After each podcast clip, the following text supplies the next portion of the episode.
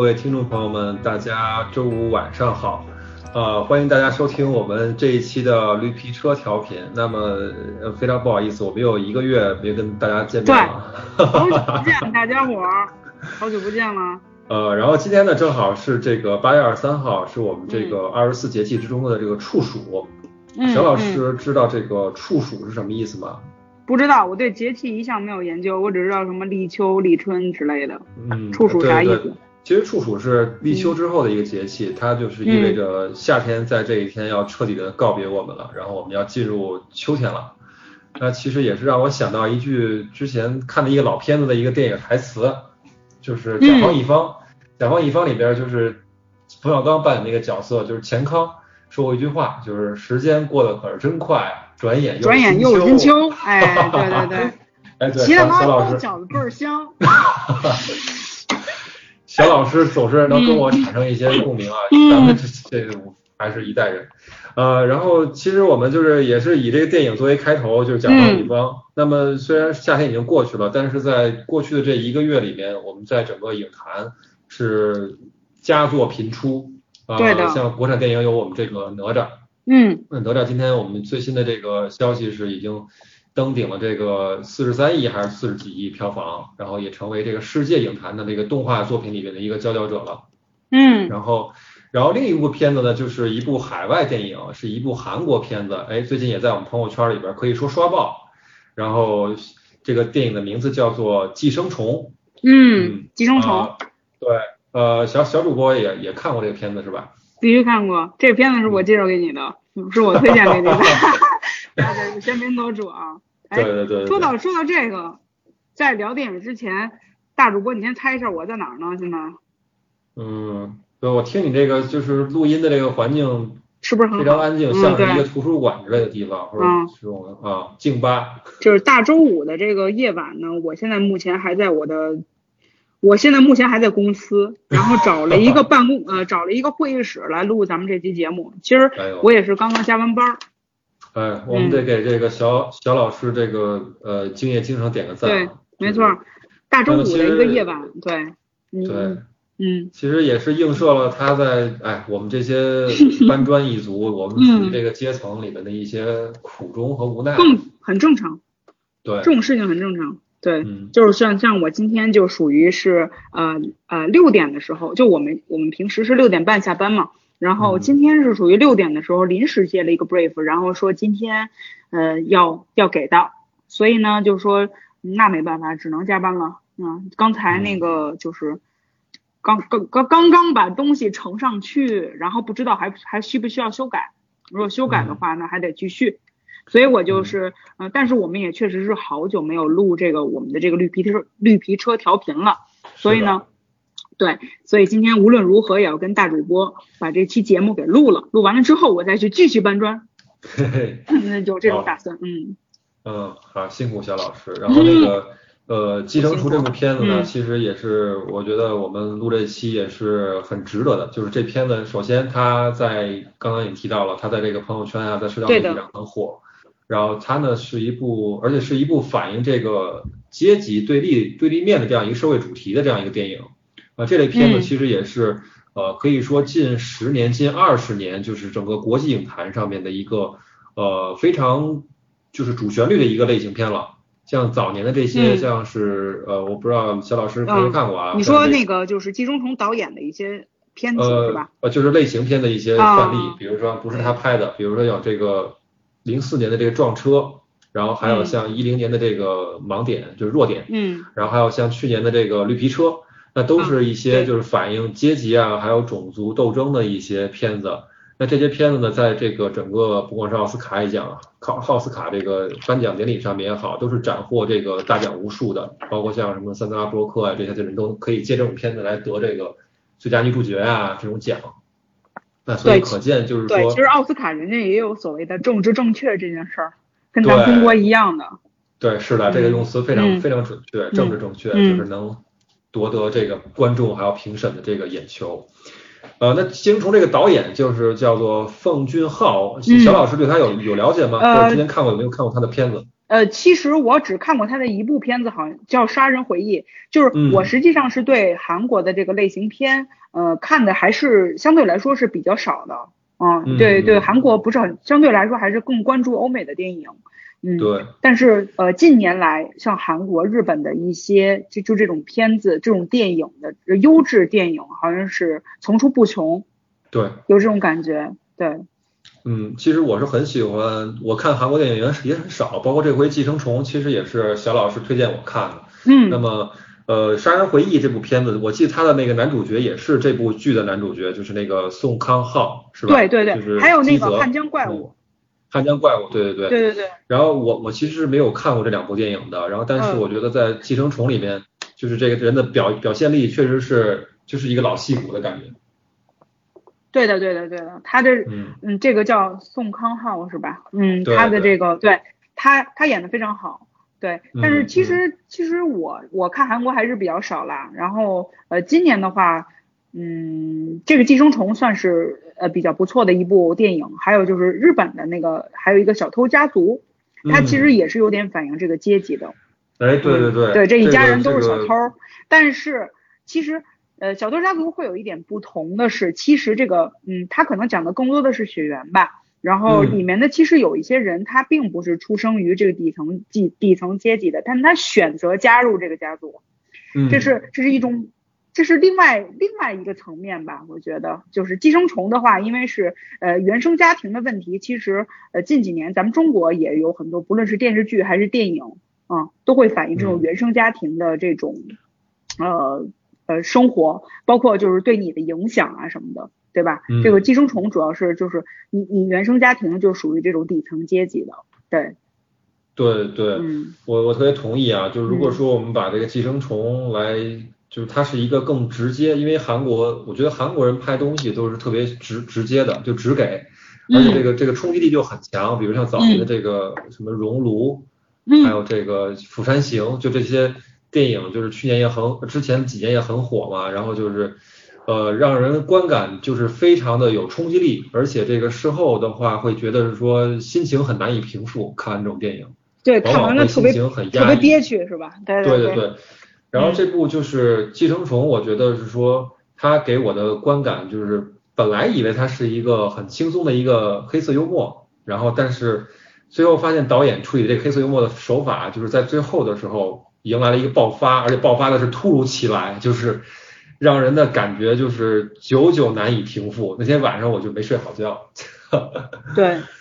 就在我其实没有看《寄生虫》之前，我大概看了一下简介，这个也是别人推荐给我的一部片子。刚开始我以为是说，就是说，嗯，因为。这一家人，他他们本身是一这个底层的家庭，然后通过一些手段来说，他们怎么说，全家都进到了一个高级的家层，呃，高级的阶层，不论是去做家庭教师，还是做司机，还是做保姆，反正就是一下就是进入到了另一个阶层。我当时以为就是说这个等于说他们的阶级变了，变成了那个高阶级了，后来发现完全不是这么回事儿。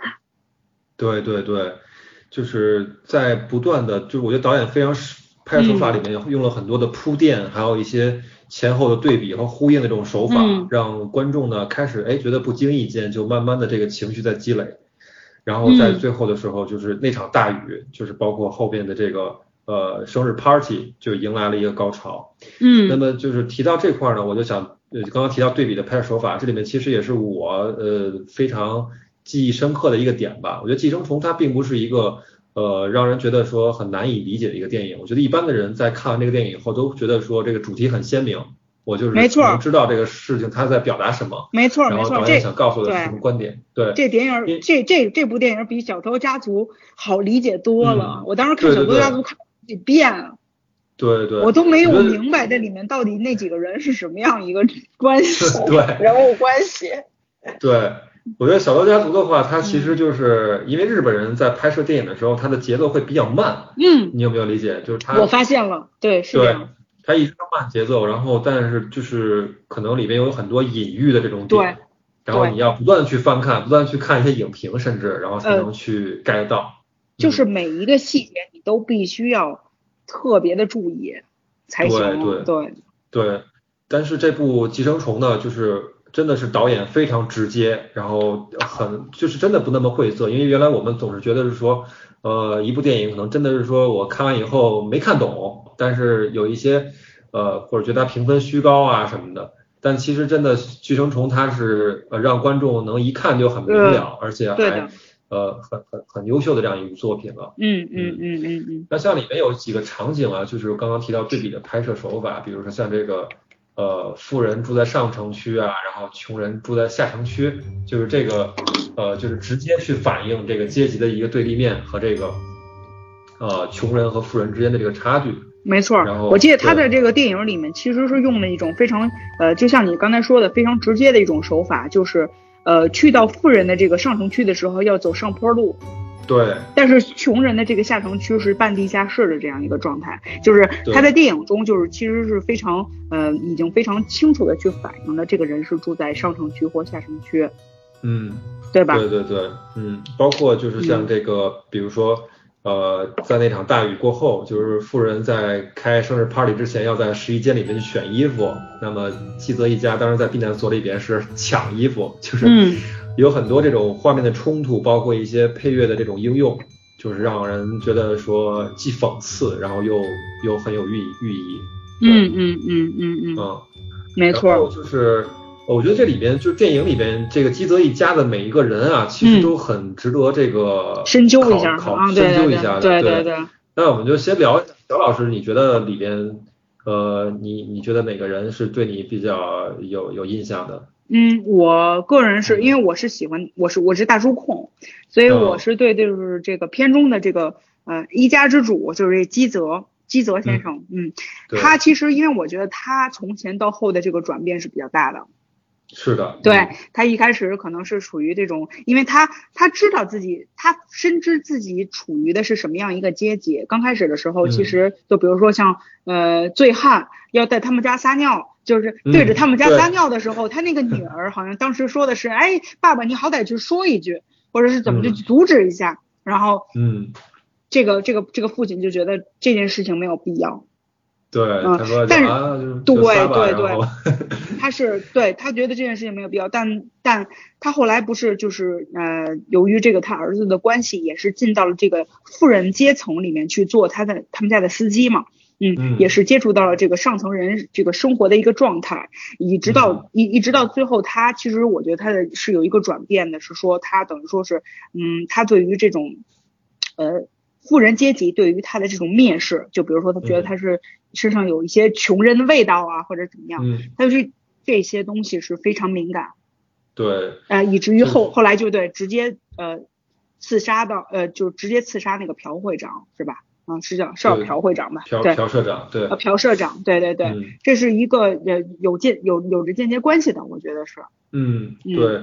呃，其实基泽就是我我我也觉得啊，他他是留给人印象比较深刻的，对，这个呃一家之主嘛，嗯，然后他最开始就在他自己所属阶层里面，他比如他们家有一个场景，就是他们家喷洒那个外边有这个环卫工人喷洒那个消毒水儿，啊，对，我记得，然后那个。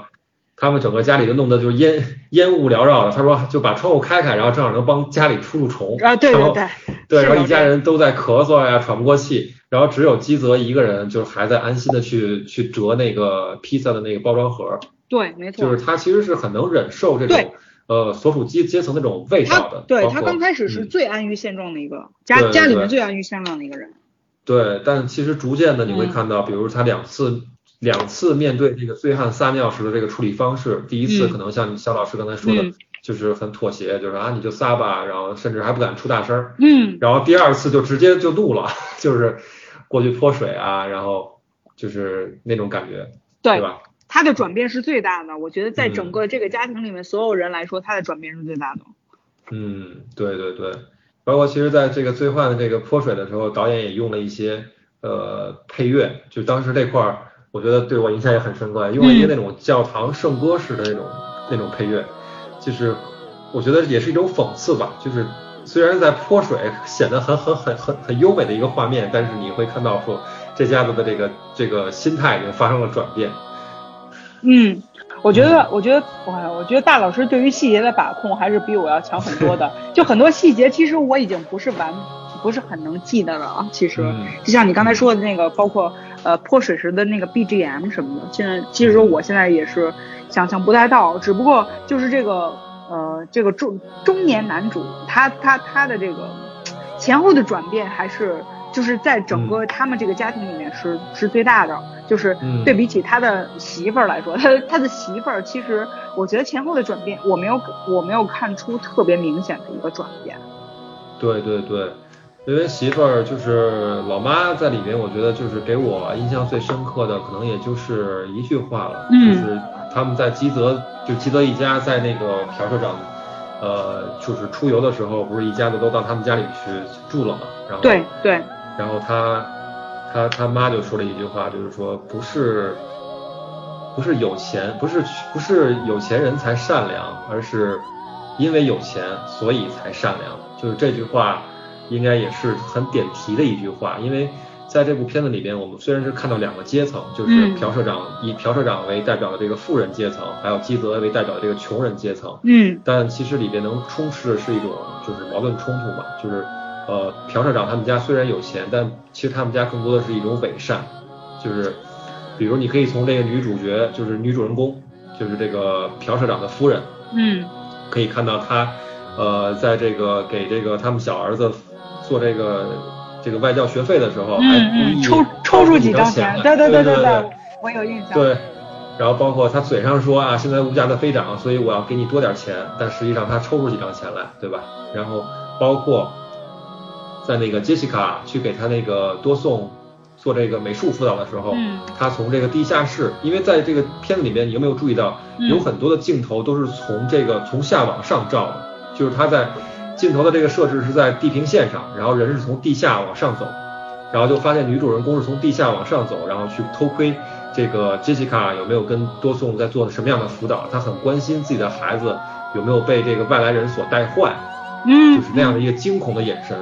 在那里边就有一个强调，然后相知对比的是说，在后面，呃，当这个女主人公就是这个女主顾去跟这个保姆去回忆到当时多颂为什么就是受过惊吓，嗯，当时又是一个就是远景，然后在地平线上是那个前前保姆的那个 前保姆的 那个对老公从地下就跟像鬼一样就是那块把我吓一跳，对对对。其实我觉得这块也是一个矛盾冲突，也是一个前后对比。在我来看，就是到底哪哪种人、哪种阶层的人才是真正的鬼？没错，没错。对，到底谁才是更可怕的？谁才更可怕？谁才更吓人？对对，是这样。其实就是提到这个前前保姆的这个这个人设，还有她那个老公，其实他们家也是一个躲在地下室里的住住的人，其实是跟基泽平行的一个阶层，对吧？对对对对对。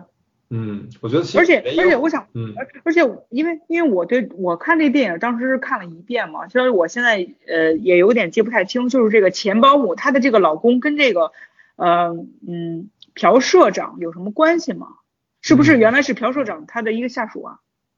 没有任何关系，就没有任何关系。对，就是前前前那个保姆之所以留下来，是因为这个房屋的设计师就是那个南田什么南田祥贤子还是什么。就推荐的啊，推荐的，就是因为那个老保姆她真的很能干，然后就推荐给这个朴社朴社长一家去用了。哦，那他们家本身自己没房子是吗？为什么她她的老公住这儿？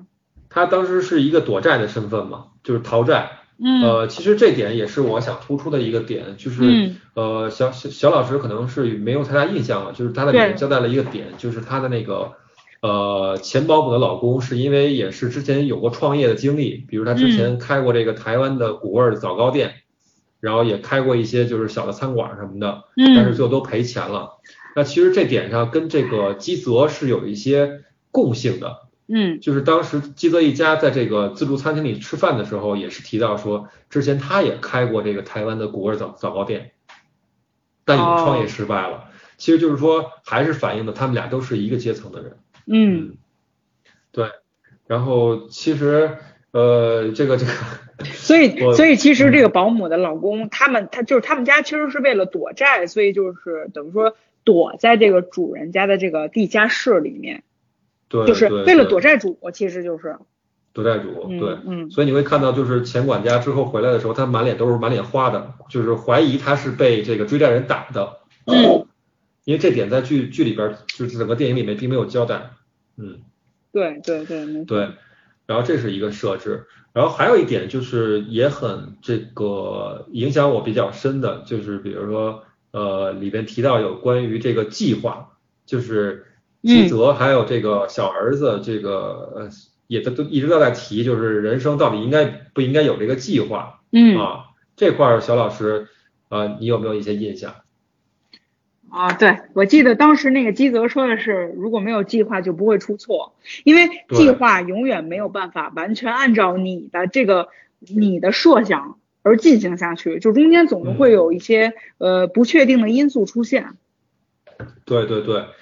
因为对你就是你不是不设计划。反而就是就不会有错误。对，因为里边电影里面提到了一个点，就是最开篇的时候，就是儿子其实和杰西卡一直都是按照计划去行事的，他们俩在一步一步编剧编这个故事，甚至给他给给他爸写剧本，到底怎么样去设计这个钱管家上套，然后包括儿子在开始写这个呃拿着这个假的录录取文凭，然后到他们家去面试的时候。他爸也跟他就是临行的时候嘱咐他嘛，然后儿子就说说爸爸说这个这个录取通知书并不是假的，那我未来就是要考到这个学校去拿到这个录取文凭，我只是提前拿到了而已。然后当时基泽就笑了笑说啊，原来儿子你都计划好了，就是他不断的在渗透有关计划这个这个这个关键词，然后直到最后才爆发，就是最后他们一家人就是呃因为大雨然后都。颠沛流离，就发现说最自己最后又回到了自己的这个阶层里面，然后就到这个避难所里面。儿子问问爸爸说下一步有没有计划？父亲才说的是说人生永远没有办法按照计划进行。嗯，对，所以其实也映射了最后这个电影的结果，就是结果父亲其实是一个呃没有计划的杀人，我觉得是一个完全没有任何这个线索的一个杀人。就是，嗯，呃，儿子其实当时也是还是有计划的，他拿着那个石头，他其实是有计划想去终结那个管家的那个两两口子的生命的，嗯是吧？嗯，对对对对对。他觉得这样的话就可以把这个整个故事都圆了，让他们家还能继续这样生活。但父亲杀朴社长其实是很无厘头的一个无计划杀人。嗯，对对对对对，因为当时呃，我其实在看这个电影的时候，完全没有预料到，就是嗯，这个。他会把这个朴社长给杀掉，因为对前一秒他们俩还还在想说怎么能 surprise 他们那个那个朴社长的儿子，就是两个人都去扮演那个印第安人，然后去去 surprise 他那个儿子，然后后面就直接把那个刀插在那个朴社长的那个胸口。嗯，对，但是但是我记得前呃之前那个朴社长可能是说过关于是不是又提到了关于味道的事情？对对，通篇都在讲，其实。嗯，就是这种所谓穷人穷人的味道。对对，这个味道就又点到刚才我分享的那个，就是消毒水那个事儿，就是他最后是一个呃，他一直是贯穿整个基泽一家情绪的一个导火导火线，在最后时刻爆发也是因为朴社长的那个。掐鼻子就是对对对对味道的问题，对对对，没错没错，就包括包括包括朴市长的儿子之前也有提到过，说就是这个这个这个基泽和他的和和那个他们家的那个后来的那个保姆，就也就是基泽的老婆，他们俩身上的味道是完全一样的。对对对，就是哎，小老师，你觉得就是说呃，虽然咱们都是处于一个阶层的这个呃都打工仔。对对对对，我跟大老师是一个阶层，没错。对我，们可以说是这个行业里边的一个蝼蚁，我一直给自己是这样的一个定位啊。哎，你太变妄自菲薄了，也是。哎，哎，你觉得就在你的这个职业生涯呀，包括你的生活里面，你有没有遇到过一些，比如说是一些这种阶层的霸凌也好，还是一些呃影响你比较深的，比如童年的一些经历也好，有没有？霸凌其实倒是没有，不过因为就是说。嗯，怎么说呢？呃，因为我其实呃，就是咱们算是同样的一个阶层吧。我觉得就是我们是属于那种呃呃，算是中产阶级，我觉得差不多吧。就是中国最嗯最大 base 的那个阶级，也不是上面，也不是下面，就是中间的那一部分。但是呃，就是我记得，因为我我小的时候上学的时候，就是呃上小学的时候，当时的时候是因为我嗯我们家就是我我我爸妈的工作都比较忙，所以当时把我送到了一个私立学校。嗯，那个私立学校，当时呃北京的私立学校也并不多，然后那个私立学校其实呃就有点类似于现在的所谓的贵族学校。嗯，然后当时是有很多的那个外地的有钱的一些人，然后来北京这边上学了，就是这边比如说买一个什么大的 house 或者别墅什么的，然后就在北京这边就是安安家置业，然后在这边北京这边上学。当时我就是跟他们在一起上学的时候，就感觉到自己的阶级其实是跟他们是呃不一样的。这个其实能体，虽然当时我的年纪也不大，但是能体现在各种各种方面，比如说我们穿的衣服，我们穿的鞋，我们用的这个呃日用品，嗯，因为我因为我们很多东西都是要从家带的嘛，包括比如说像洗发水或者是一些护肤品，然后还有一些就是说穿着穿的衣服或者鞋什么的这些东西，其实包括家里开的车，这些其实其实小孩子也会互相攀比的。嗯嗯嗯嗯，当时我就是，呃，怎么说呢？呃，到到他们他们他们倒没有就说是会是到欺负我的这种状态，但是我自己会有一种自卑心理。嗯嗯，这个可能大老师你你你你你体会不深，因为你你从小到大应该是上的那种公立学校吧。我我应该是没有遇到过类似这种学校里边这种感觉啊，因为就是我毕竟是上的公立学校嘛，然后，嗯，但是我觉得能理解刚才小老师分享的这个点，就是在电影里面也有一些体现，比如说，嗯，呃，其实就是在一个，呃，当两个相同不同阶层的人处在一个相同的场景下面能发生的一种冲撞，比如说在这个电影结尾的时候，这个小儿子在这个 party 的现场，他跟那个朴社长的闺女在这个楼上。就有一个对话，他就问他，问这个女儿说：“那你觉得我跟这个场景现在搭不搭？啊，有印象吧？”我记得这个场景，这个场景当时我看的时候，我其实特别理解这个这个这个这个这个这个男孩为什么会问出这样的话。对对，就是发现我我都已经，我虽然就是寄生在一个寄生到上流社会，但是我最后发现自己从根上还是脱不了我自己身上这种味道，就是这种感觉。会有一些落差，然后也会担心说别人是不是瞧不起自己，对对对对对，没错没错。嗯，应该就是你在上学那种状态，就是有时候会这么想，对吧？啊，偶尔会会这样想嘛。当然，我们当时的那个阶级差异差异可能没有这这个电影里的显现的这么大了啊，这是中层和上层的差异。但这个电影里面是底层和上层的差异，嗯，这个差异可能更大，所以我才能够理解说为什么电影的最后，呃，这些人会有那样的一种极端的举动，就杀人的那种举动。对对，所以其实也是映射到一个一个点啊，就是就是就是这个这个小儿子本来是想跟这个呃富家女结婚的，对吧？都已经约定好了就。娶富家女，然后成为这个家庭的一员，然后他爸妈之前还挺高兴，说你现在那以后你是在给这个清洁工洗洗内裤吗？就是是在开一些玩笑。但其实就真到说最后一场大雨浇熄了所有人的希望之后，小儿子突然间蹦出这样一句话，就他终究还是发现说真的没法融入这个，就是说我们一直在讲你找对象也好，结婚也好，都是要门当户对嘛，对的。我们一直想说，谁都想找一个条件比较好的家庭，然后能攀个高枝啊，对对对对对对，对成为群代多少年的对，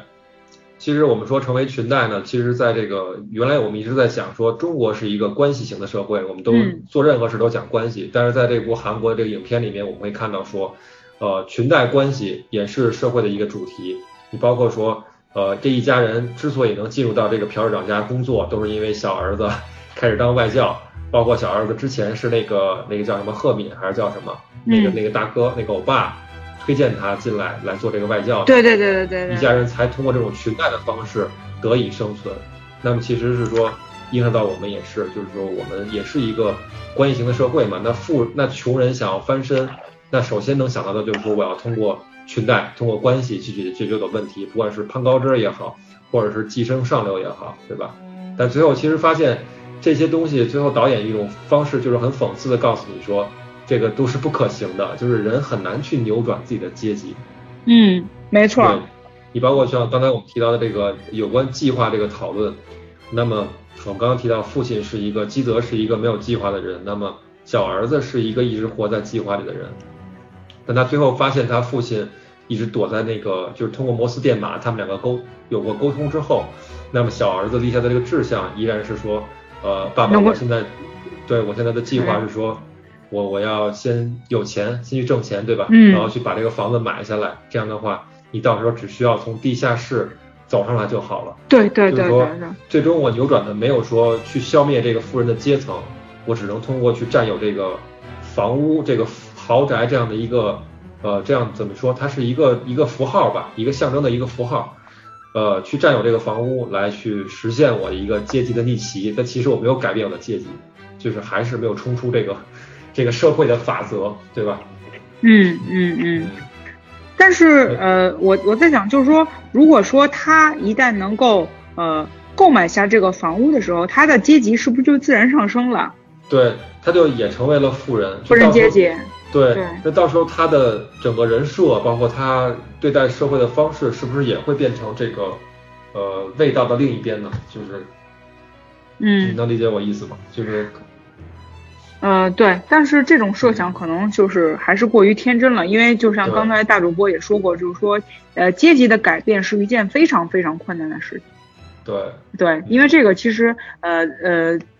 来源于你的原生家庭，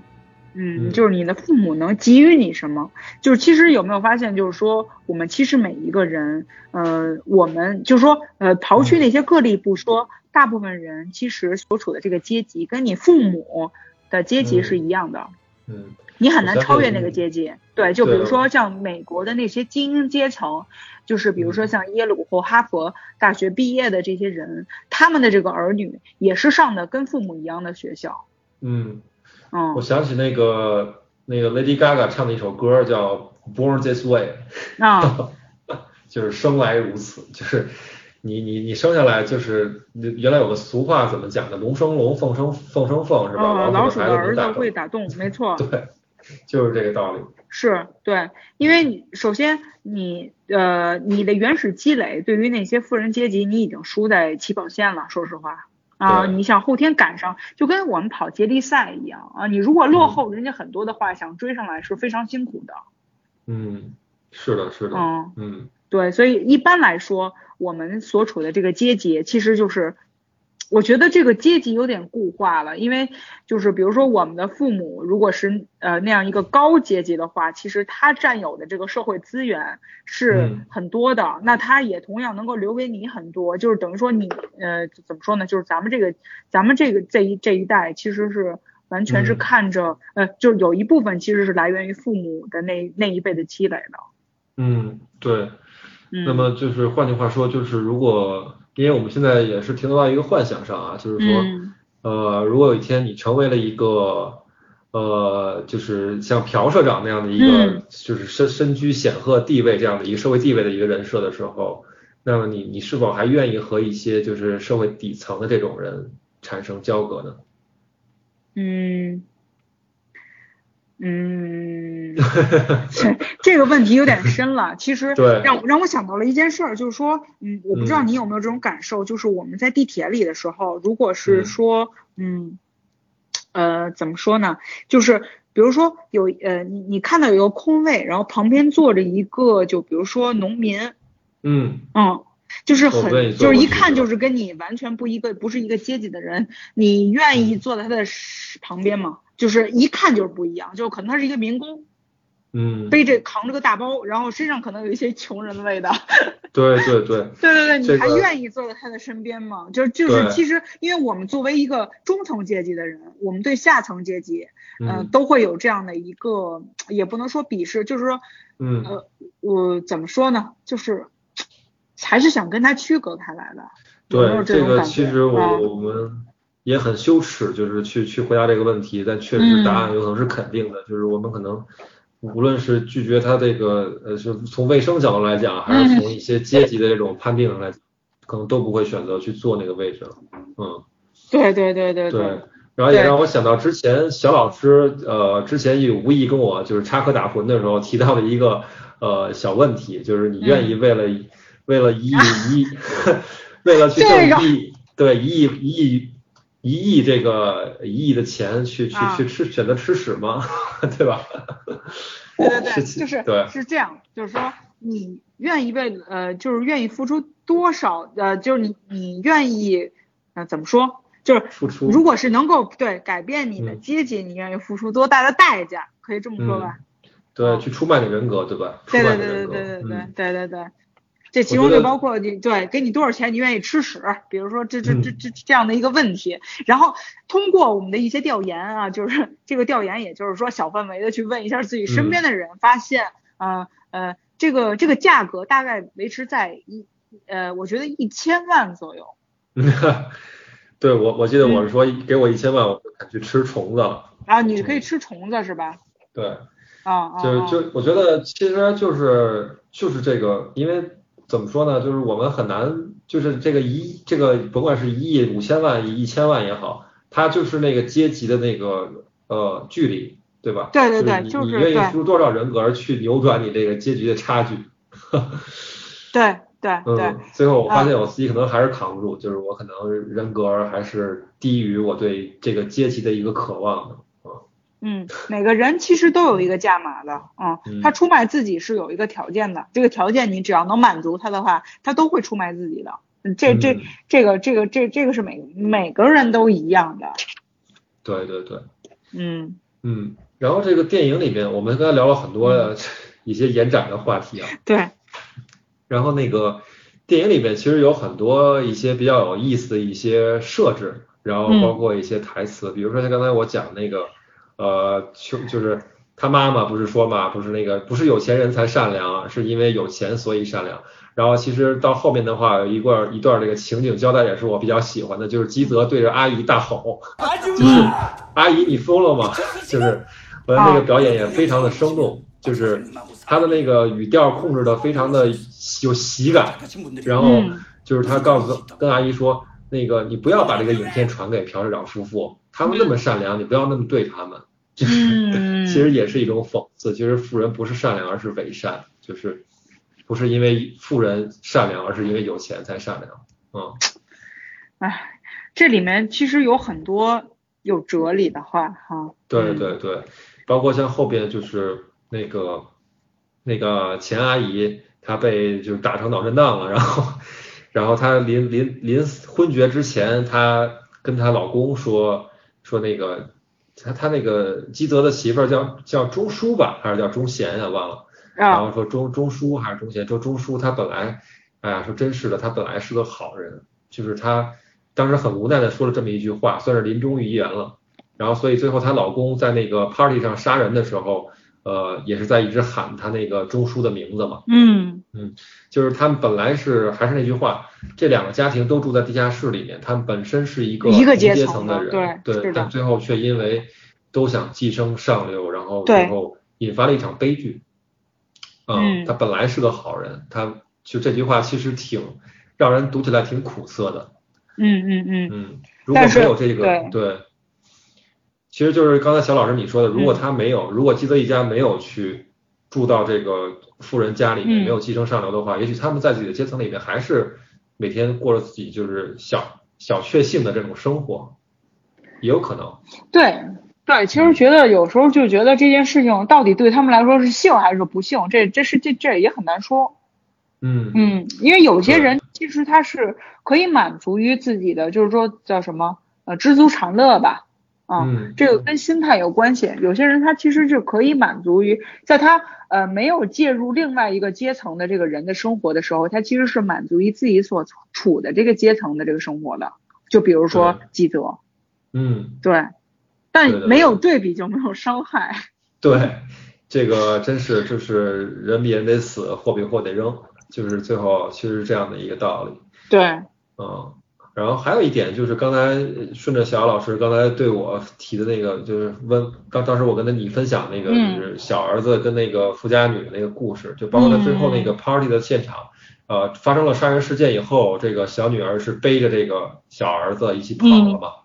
我觉得其实，在任何的电影里面，你会发现，就是导导演虽然在在这个控诉、直击去直击社会痛点、去控诉社会的时候，嗯，还是会保留一些人性的真善美的。哎，就比如说像这个爱情，对吧？爱情是一个永永恒不变的主题，就是你不会看到说任何一个电影里面对于爱情的这个变质，或者说是一些呃控诉，对吧？它永远是很圣洁的。就是富家女虽然是身身处上流社会，但她。因为跟小儿子产生了爱情，所以她还是呃不会不会去去去去这个排除这个什么味道这个这个存在，然后还去帮助他逃离，对吧？嗯嗯嗯嗯嗯，他们这他们这个家人家里面的这两个孩子，其实嗯还是处于那种，我觉得他们是真的善良。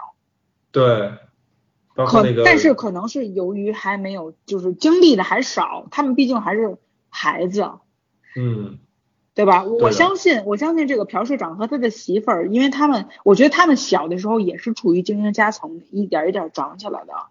嗯，对吧？对，你就是对他们应该不也不是不是属于那种凤凰男凤凰女那种突然改变自己的命运的那种状态，对。所以我在想，嗯，目前来就是目前来说，像像像大主播说的，就像这个这个朴社长的儿子和女儿，现在可能还处于一种。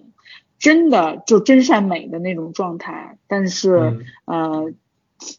之后我觉得会变成自己父母的样子。嗯，对，确实有可能的。对，但是电影里面还没有，就是电影里面还是表表达的还是就是像大主播说的，就是小女儿还是这个